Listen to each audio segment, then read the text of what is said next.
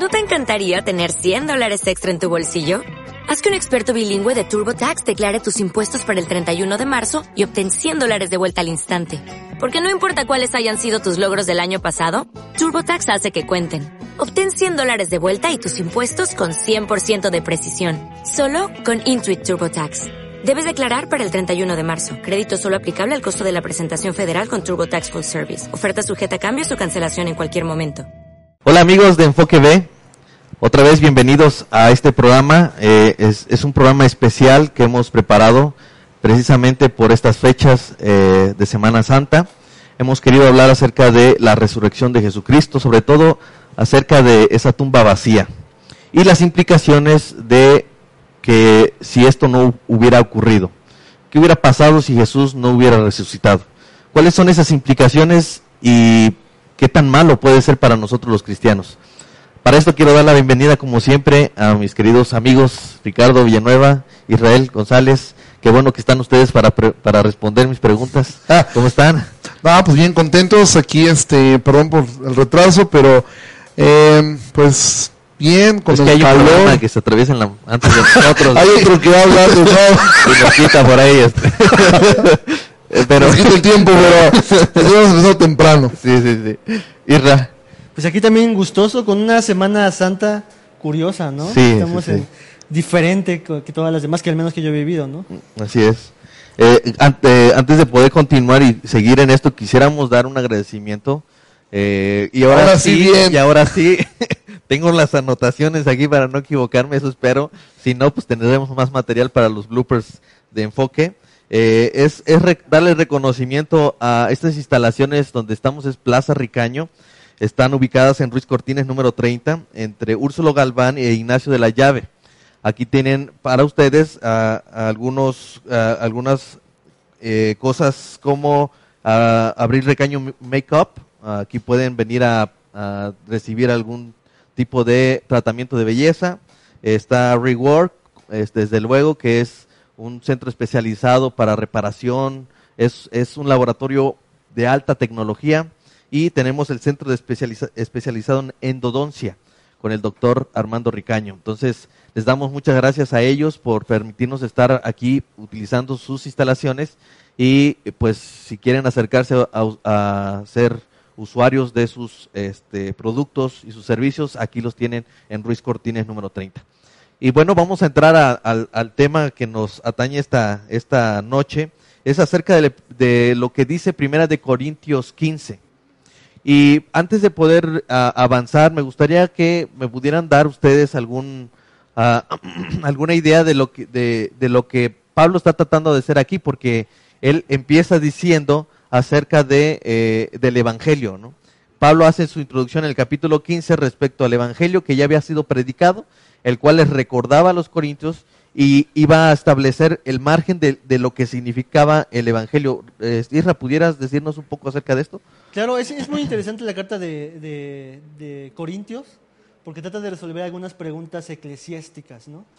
Eh, Pablo, Pablo usa, usa la, la información que le ha sido llegada y empieza a responder en cuanto a los ídolos, en cuanto a lo que se come y lo que no se come, en cuanto a la cena del Señor.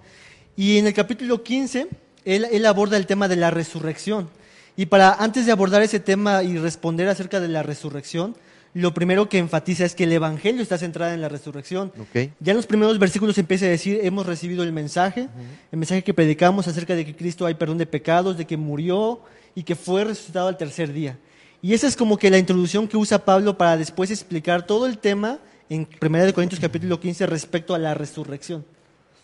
Ok. Eh, eh, es obvio que no se puede hablar del Evangelio si no se habla de la resurrección, ¿verdad, Ricardo? Totalmente. El centro de, pues, de que lo que le da valor al, e- al Evangelio es precisamente la resurrección de Cristo. Si Jesús, Pablo mismo lo, lo menciona en Corintios, si Él no resucitó, entonces van es todo. O sea, de hecho, cuando un ateo trata de, de- de destruir la fe cristiana, generalmente se va a querer profundizar en, bueno, si Dios es, eh, si Dios es, Es bueno, bueno. ¿por qué permite el mal? ¿Por qué en el Antiguo Testamento apedreaban a los, a, a- a los adúlteros? ¿Por qué Dios mandaba matar eh, a pueblos enteros? ¿Por qué entonces todo eso tiene una respuesta, todo eso tiene una, tiene una, una forma hasta sencilla de responder. El asunto está en que el, el cristianismo se sostiene o se cae con el hecho de la resurrección. Ni siquiera es si Jesús nació, si Jesús fue perfecto, si Jesús hizo todo. Eso mm, tampoco tendría ningún valor si Jesús no resucitó. Es más, la muerte de Jesús no, no, no sería eficaz para nosotros, no tendría ningún valor para nosotros si Jesús no resucitó.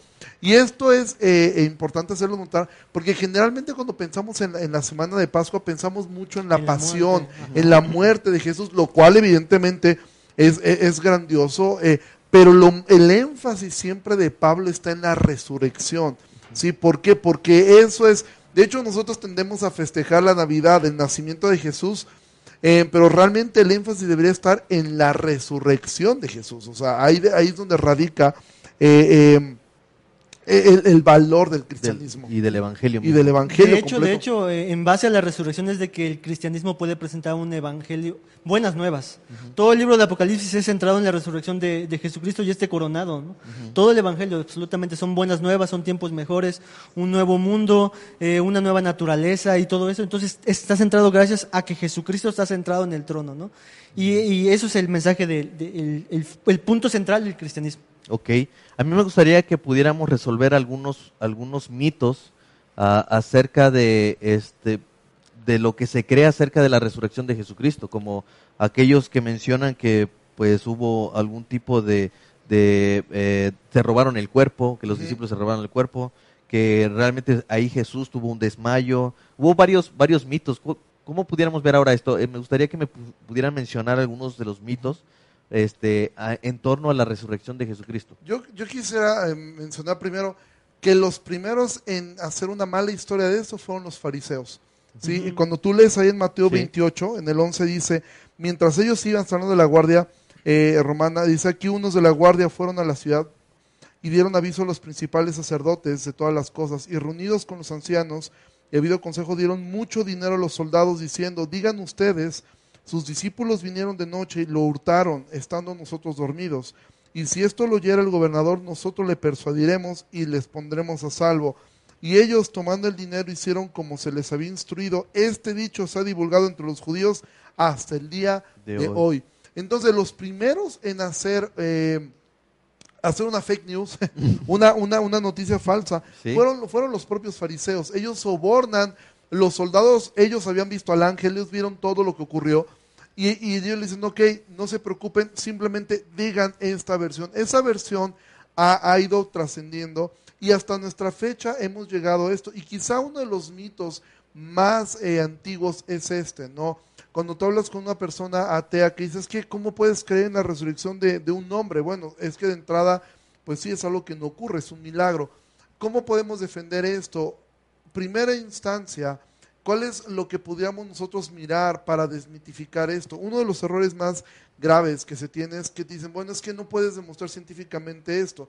Cuando hablamos de personajes históricos, no podemos demostrar científicamente en su existencia, porque el método científico lo que busca es reproducir las cosas para de poderlas demostrar. Por un ejemplo, ¿cómo demuestro científicamente el ciclo del agua? Bueno, sencillo, el experimento que nos ponían de, de niños, pones agua, eh, pones arriba un algodoncito que simboliza la nube, ves cómo se evapora, el, eh, eh, el- el algodón se llena de humedad y después empieza a gotear. Entonces, reproduces con el método científico algo que estás viendo. En el caso de personajes históricos, no se puede aplicar el método científico, se aplica el método histórico.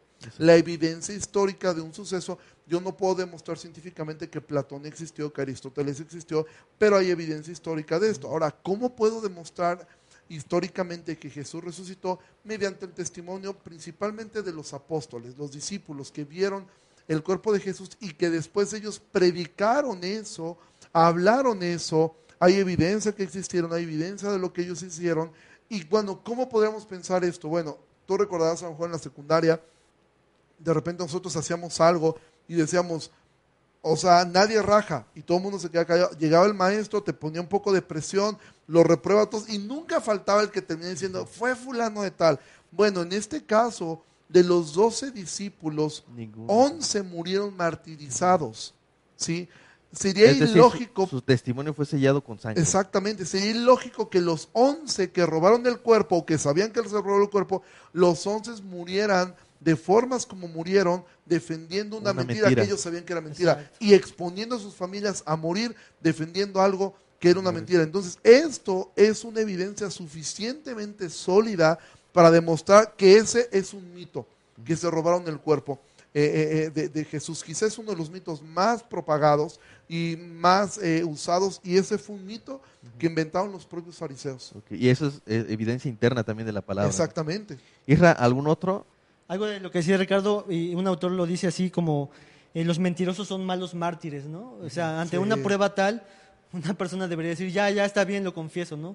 Pero bueno, ese es un primer mito. El segundo mito que yo mm, podría mencionar sería una alucinación, que en realidad los discípulos no vieron a Cristo resucitado, sino que tomaron, diríamos hoy, se drogaron, hicieron cualquier cosa y vieron a un Jesús resucitado, pero que no era el Jesús resucitado. Tuvieron una alucinación. Y eso es lo, alguna de las cosas que, que presentan como mitos, como, como alguna respuesta respecto a la resurrección de Jesús. Y eso puede ser también demostrado fácilmente eh, en la ciencia. No hay ningún registro, bueno, algunos historia- bueno, algunos científicos, algunas personas investigadores dicen que no hay ninguna base sustentable respecto a que pueda ocurrir alucinaciones grupales. Grupales. Entonces nadie puede ir inmediatamente a decir, no, es que esto fue una alucinación grupal, porque no fue así. Lo segundo es de que las alu- alu- alucinaciones no son eh, organizadas, no es como que de repente yo alucino algo y lo mismo tú alucinaste y lo, 500 personas al menos en el testimonio bíblico dice que vieron a Jesús resucitado. Así, de hecho, dice ahí que después de haber ah, visto a los apóstoles, luego hubo 500 personas vieron a, a Jesús. Ok, entonces el testimonio de cada uno de ellos era Jesucristo resucitó. Y una alucinación no puede ser coordinada, es algo aislado que una persona tiene, una revelación, un sueño, lo que sea, es una alucinación. Entonces, este, esta respuesta a- al decir que Jesucristo en realidad lo que vieron fue una alucinación no tiene ninguna base sólida, ni algo lógico, ni sustentable del decir que Jesucristo fue una alucinación. Es verdad. ¿Hay algún otro mito? Pues otro de los mitos más, más comunes, también sumamente absurdo, es que se, eh, algunos dicen, bueno, Jesús en el tiempo que fue a Egipto aprendió técnicas de respiración y aprendió muchas cosas Soportó. y soportó la cruz estoicamente, él aguantó, entró en un estado como de shock, pero aguantando todo y después lo metieron a, a una tumba, lo dejaron tres días con heridas abiertas, lo envolvieron eh, eh, completamente en la cara, o sea, imagina un ¿Pusieron hombre- la roca? Ajá, con- pusieron una roca, imagínate un hombre sin oxígeno, eh, en- vendado totalmente, sin poder respirar, con heridas, sin ningún tipo de, de, de, de- de- curar. Curación. Bueno, creo que eso sería un milagro. o sea, sencillamente estamos hablando de otro tipo de milagro, que alguien pudiera eh, sobrevivir a algo así. Entonces, ese mito, ni siquiera los historiadores lo consideran como algo lógico. Tú puedes hablar, yo, yo escuchaba alguna vez a algún ateo en un debate que tuvo con, con William Lane Craig. Y alguien, eh, cuando abren eh, al público, uno de ellos dice, bueno, es que también está el que él soportó. Y el propio, eh, el propio ateo dijo, ese argumento es estúpido. O sea, nadie puede soportar eh, una, una, dice, eso simplemente demuestra el no conocer lo que era una crucifixión romana. Claro. Ninguna persona sobrevivía a eso. Aparte le atravesaron eh, con una lanza. Es imposible que un ser humano sobreviviera a algo así, ¿no? Entonces, eh, ese mito es totalmente absurdo. Y, y añadiendo un poco más, o sea, supongamos que Jesús verdaderamente pasó por todas esas cosas y que estaba todo con el cuerpo maltrecho. Pero veríamos que eso fue lo que impulsó al, al- al cristianismo, los apóstoles, decir que vimos a un Cristo vencedor, victorioso a la muerte, ¿no? Ellos estaban viendo a un Cristo ensangrentado, humano, sufriendo, necesitado de un doctor, y no verían a un Cristo glorioso como lo empiezan a predicar. Entonces, como decía Ricardo, ningún erudito se va hacia la, a la, a la parte de decir fue un desmayo. No, no, no, es- no, no es, no es posible. No es posible. En ese sentido, hay, al- no sé si hay algo otro alguno más que quisieran comentar, porque Pues sí hay varios, otros- ¿no? Hay muchos mitos. Hay otro mito que se puso mucho de moda después cuando eh, salieron todos estos eh, evangelios apócrifos, como el evangelio de Judas, otros más. Algunos, otro mito es este que eh, Judas tomó el lugar de Jesús, que realmente eh, no fue Jesús quien murió, sino que ocurrió que alguien, alguien fue muerto en su lugar y Jesús, por, por eso después lo vieron. Todos esos son mitos este, absurdos. Si algo tenía muy claro, eh, el sistema penal romano era muy eficiente. O sea, ellos no se hubieran prestado para algo así. Los fariseos menos querían, ellos querían muerto a Jesús, no un sustituto. Entonces realmente eh, eh, eso se derriba fácilmente, o sea, ese tipo de, de, de- de Quizá el mito más aceptado y el que sí tiene mucha fuerza es el primero que mencionamos, el mito de que el robo de- del cuerpo, ¿no? Aunado a eso, simplemente yo quería decir algo. Aquí habría un milagro. Un- una guardia romana estaba entrenada, cada soldado romano estaba entrenado para poder hacer frente cuerpo a cuerpo a un grupo de, de a, a veces hasta de cinco personas. Podían hacer un, cada soldado romano estaba. Entonces lo que estamos pensando es aquí que un grupo de 11 pescadores, ¿sí? 11 pescadores que vimos que Pedro no sabía ni usar una espada porque se fue con el sacerdote y le voló la oreja a Malco. Bueno, pero tuvieron un día de suerte y lograron vencer a una guardia romana. Después se roba, mueven una piedra de una tonelada, roban el cuerpo, sabiendo que lo robaron y después mueren unos crucificados, otros aserrados, otros aventados, otros apedreados, exponiendo a sus propias familias por defender una mentira que todos ellos sabían que era una mentira, ¿no? Entonces, es absurdo ese, ese mito. Definitivamente, entonces hay, hay, hay este, esos mitos están trascendiendo de alguna forma en la mente eh, actualmente, en la mente de las personas. Y, es importante que la gente eh, vea que la información... Una pregunta que tengo que hacerles es, ¿por qué, se, ¿por qué hay tanta desinformación? ¿Es acaso que no hay suficientes datos, no hay suficiente información para encontrar eh, veraz la existencia de Jesús y aún su muerte y resurrección? Porque todo eso, como bien decías, es, es a través del método histórico que la gente puede comprobar lo que pasó. ¿Por qué? Por el testimonio de testigos, personas y aún no solamente de los doce discípulos, sino de todas las personas que estuvieron en, ese, en, ese, en esa época viviendo y fueron testigos de lo que sucedió desde que Jesús apareció en el, en el Jordán hasta que él murió y después se presenta a algunas personas en su resurrección. Pero mi pregunta es, ¿acaso es que la gente eh, realmente ahora eh, es atea o no cree en la resurrección de Jesucristo como un asunto histórico, como un hecho real histórico, porque no hay información? ¿O a qué se debe? Yo pienso que hay, lo que hay es una resistencia a querer saber la verdad, porque como, como mencionaba Israel al principio, si Jesús resucitó, entonces es Dios. Y si es Dios, todo lo que dijo es verdad. Y si es verdad, entonces yo tengo, yo tengo que Responder. responder a él. Entonces al hombre le conviene mejor decir, no resucitó, inventarme cualquier cosa. El hombre ama, ama la, ama, la, ama la mentira, eso lo vemos actualmente.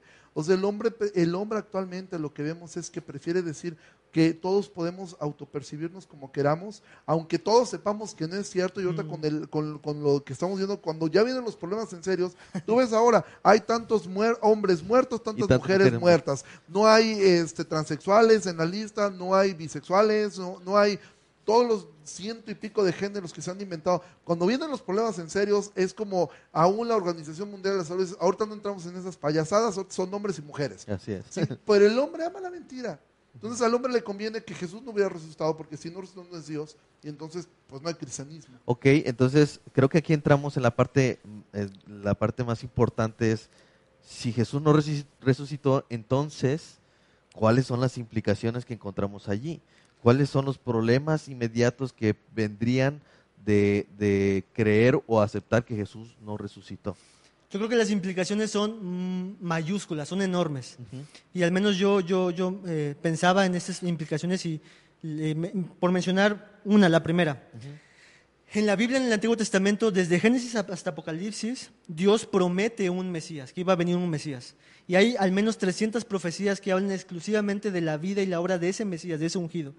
Inclusive Dios estaba prometiendo de que ese Mesías, ese ungido, tendría un reino eterno. Eso se lo dice a David, ¿no? De tu hijo haré uno que vendrá a tener un dominio eterno. Entonces vemos cómo es que la Biblia en todo el Antiguo Testamento, Dios está interponiendo su nombre, su gloria, su palabra, su verdad a la humanidad y diciendo yo voy a traer a un Mesías, un ungido. Y es evidente que Jesucristo, la vida de Jesucristo, cumple todas estas profecías. El nacimiento de virginal por María, al menos por ejemplo en, en Mateo 1 y 2 tenemos como cinco o seis referencias de, de que Mateo dice, y esto, se fue, esto pasó porque, para que se, se cumpliera lo que Ok. la profecía fue dicha, ¿no? De mi hijo llamé de Egipto, eh, de nacerá de una Virgen María, etcétera, ¿no? Entonces, Jesucristo es el cumplimiento de, este, de, esta- de estas profecías, de esta palabra de Dios. Ahora, ¿a qué voy con todo esto? Si, si Jesucristo no resucitó, significa que la palabra de Dios, de Dios falló. Significa entonces que Dios mintió. Significa que Dios no es veraz. Hay un texto, por ejemplo, hay, hay tres textos hay uno en, Salmo 16, Salmo 22 e Isaías 53 que nos dicen explícitamente de que el Mesías se resucitaría o tendría vida. Por mencionar, el Salmo 16, 10 dice, porque no dejarás mi alma en el Seol ni permitirás que tu santo vea corrupción. Esto más adelante, eh, en, su primera, en su primer sermón, Pedro lo usa para referirse a Jesucristo. Entonces, este, esta, esta palabra que fue inspirada por Dios no se cumplió. Si Jesucristo no hubiera resucitado. Y entonces ese Dios que es perfecto en el Antiguo Testamento, que es todopoderoso, que es fiel a su palabra, vemos que no pudo resucitar a su Mesías. Y por lo tanto Dios ya no es todopoderoso, no es bueno, no es fiel, no es digno de adorar, no es omnisciente, Dios no es Dios. Entonces vemos que una de las implicaciones y problemas de decir que Jesucristo no resucitó es completamente teológica y atañe al carácter y al, ser de, Dios mismo. Esa es una de las implicaciones importantes.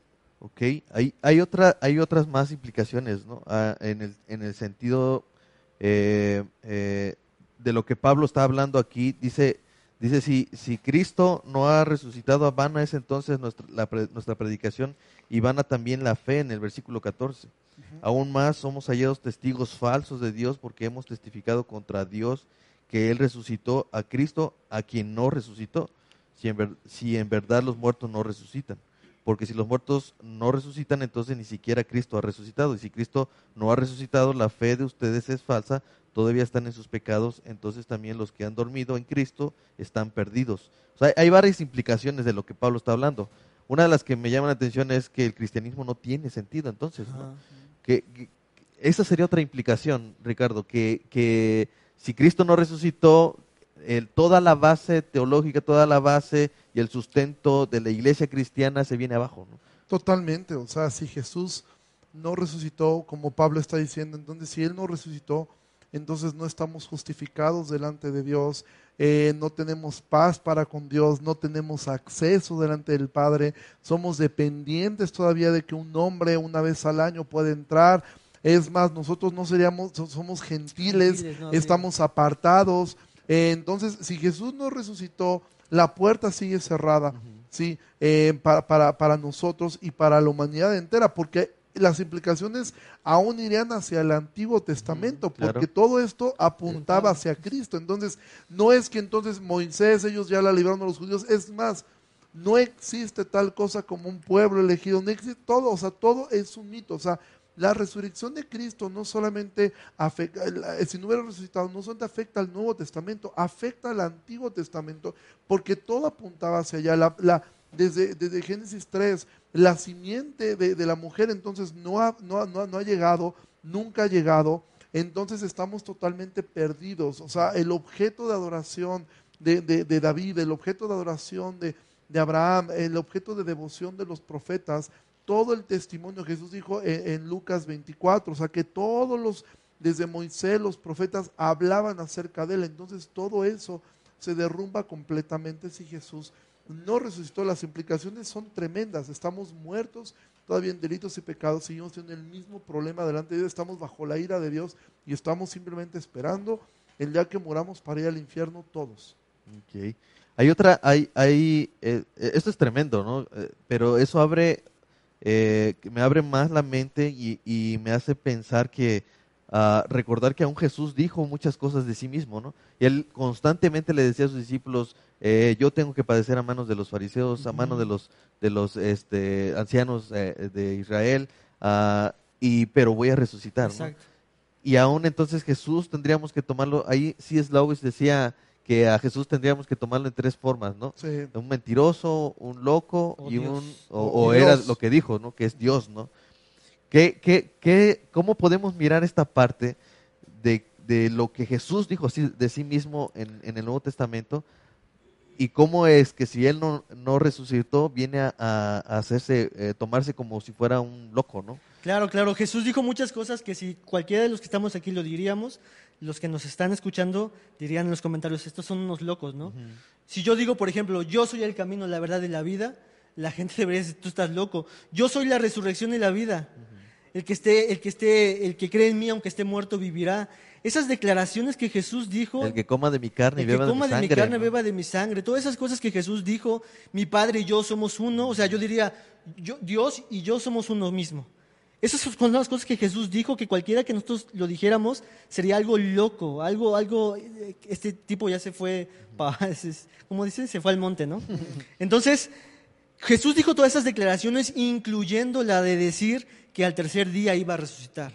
Por lo tanto, si Jesús no resucitó, entonces significa que todas las cosas que dijo fue- eran falsas. Si Jesús dijo que iba a resucitar y no resucitó, entonces no tenemos derecho ni ninguna obligación de creer que Jesús es el camino, la verdad y la vida, que Jesús en él hay esperanza y en él hay vida. Entonces significa que, que lo que Jesús dijo en totalmente sería o un loco, como tú decías, o un mentiroso total. Y por lo tanto, eh, eh, es un problema cristológico respecto a este tema de, de si Jesús no resucitó. Eso nos lleva a, a un punto importante, es lo que Pablo está diciendo, eh, todos los que murieron en Cristo están perdidos y todos los que seguimos vivos seguimos en nuestros pecados. Y ese es uno de los problemas más grandes que podemos mirar al, al negar la resurrección de Jesucristo, ¿no? El hecho de poder ah, entender que si Cristo no resucitó, entonces nosotros seguimos eh, en esa condición de pecados, como tú mencionabas. Si, si Cristo no resucitó, el cristianismo no tiene sentido, nosotros estamos apartados, no somos ese pueblo, y aún así, como, como se mencionaba, todo lo que Dios había dicho y revelado en el Antiguo Testamento eh, eh, lo hace él mentiroso y muestra el carácter equivocado de Dios. Pero lo más importante es este punto, ¿no? La realidad es que todo este, Pablo comienza diciendo, este es el Evangelio, esta es la buena noticia, ¿no? Que Cristo murió por nosotros. O sea, Cristo padeció y, y- murió y resucitó al tercer día, de tal manera que muchos lo vieron, sus apóstoles lo vieron, este, eh, todas las personas lo, lo miraron. Entonces, ah, hubo 500 personas que lo miraron. Entonces, pero él termina diciendo esto, el problema más grande es eh, que seguiremos en nuestros pecados. Claro. Sí, si Él no resucitó, todo se cae. Ahora, algunas personas podrían pensar, bueno, es que el testimonio está en la propia Biblia, o sea, ¿cómo podemos decir? O sea, es un libro que evidentemente va a apoyar, Es sesgado. eh, eh, es sesgado. Pero bueno, entonces, eso si lo aplicáramos a todos los libros que tenemos, bueno, entonces dudaríamos de todo. O sea, Claro. no podríamos confiar en los testimonios históricos de Roma, eh, de, de- de los, de España, de los españoles, etcétera. No podemos confiar en nada.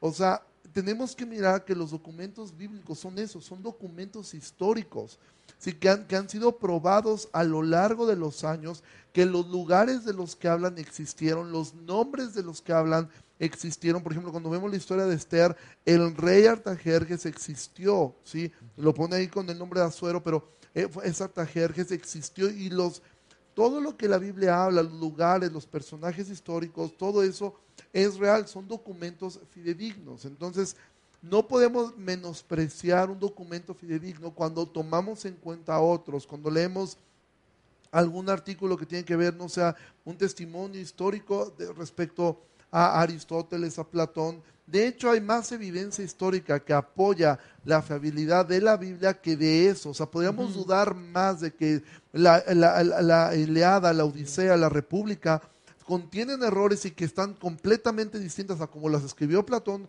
en su tiempo, a dudar de los documentos históricos que tenemos, los cuales existen Miles de cientos de copias aunados si tú piensas que, que el estos estoy, estoy poniendo de ejemplo el Iliada porque son libros un poco más antiguos que la, que la propia que la propia Biblia. Sin embargo son libros en que nunca han sufrido una persecución como la Biblia la, la ha sufrido y que ha subsistido a lo largo de la historia. Entonces sí la Biblia se centra en este hecho. Jesús resucitó. Si él no resucitó realmente no. Una vez una persona que recién se había convertido él me decía íbamos en el auto y me decía fíjate que a mí hablamos de la resurrección y él me dijo, fíjate que yo le enseñaba a mis hijos esto, mira, Jesús fue tan bueno, fue tan, fue tan dulce, lo que él hizo fue tan enorme y su ejemplo fue tan bueno que para mí si él res- resucitó o no resucitó, realmente no cambia mi concepto de Jesús. Le digo, no, es que cambia absolutamente todo. Todo. Si tú te vas al infierno, es más, estás perdiendo el tiempo moralizando a tus hijos porque, o sea, no sirve para nada. Así lo dice Pablo, somos los más dignos de lástima, si lástima. Jesús no resucitó. Por eso es el énfasis tan grande siempre que nosotros debemos tener, o sea, en recordar no solamente la muerte, sino la resurrección de Cristo. Sí, porque de ahí se sostiene todo, todo eh, lo que llamamos soteriología, ¿no? El concepto de la salvación, el- la razón por la cual alabamos a Dios, los- a Jesús en los dos domingos y, y damos gracias a Él por lo que hizo, por esa obra en la cruz, no tendría sentido si no es sellada con la resurrección y con la ascensión al Padre, ¿no? Entonces es, es una implicación como la que dice Pablo en la que seguimos en nuestros pecados. Eh, ¿Por qué es necesario, en este sentido, por qué es necesario entender y creer que la, que la resurrección es verdad? Y más que estar dudando respecto a lo que la Biblia dice, es buscar, porque hay suficiente información para poder creerlo y verlo como un hecho real, históricamente eh, creíble. Eh, ¿Por qué no debería de haber esa duda cuando nosotros nos llamamos creyentes? Yo creo que la duda no es mala en sí misma. De hecho, la, la duda puede ayudarte a solidificar tu fe en muchos sentidos. Yo he tenido dudas de muchas cosas y estas han sido informadas por información que antes no poseía y ahora yo puedo tener mayor confianza y mayor fe. Entonces la duda en sí misma no es pecaminosa. Sin embargo, la duda sí te debe de guiar hacia ver si lo que crees es, es cierto, hacia la evidencia que tienes disponible y entonces poder abrazarla o rechazarla.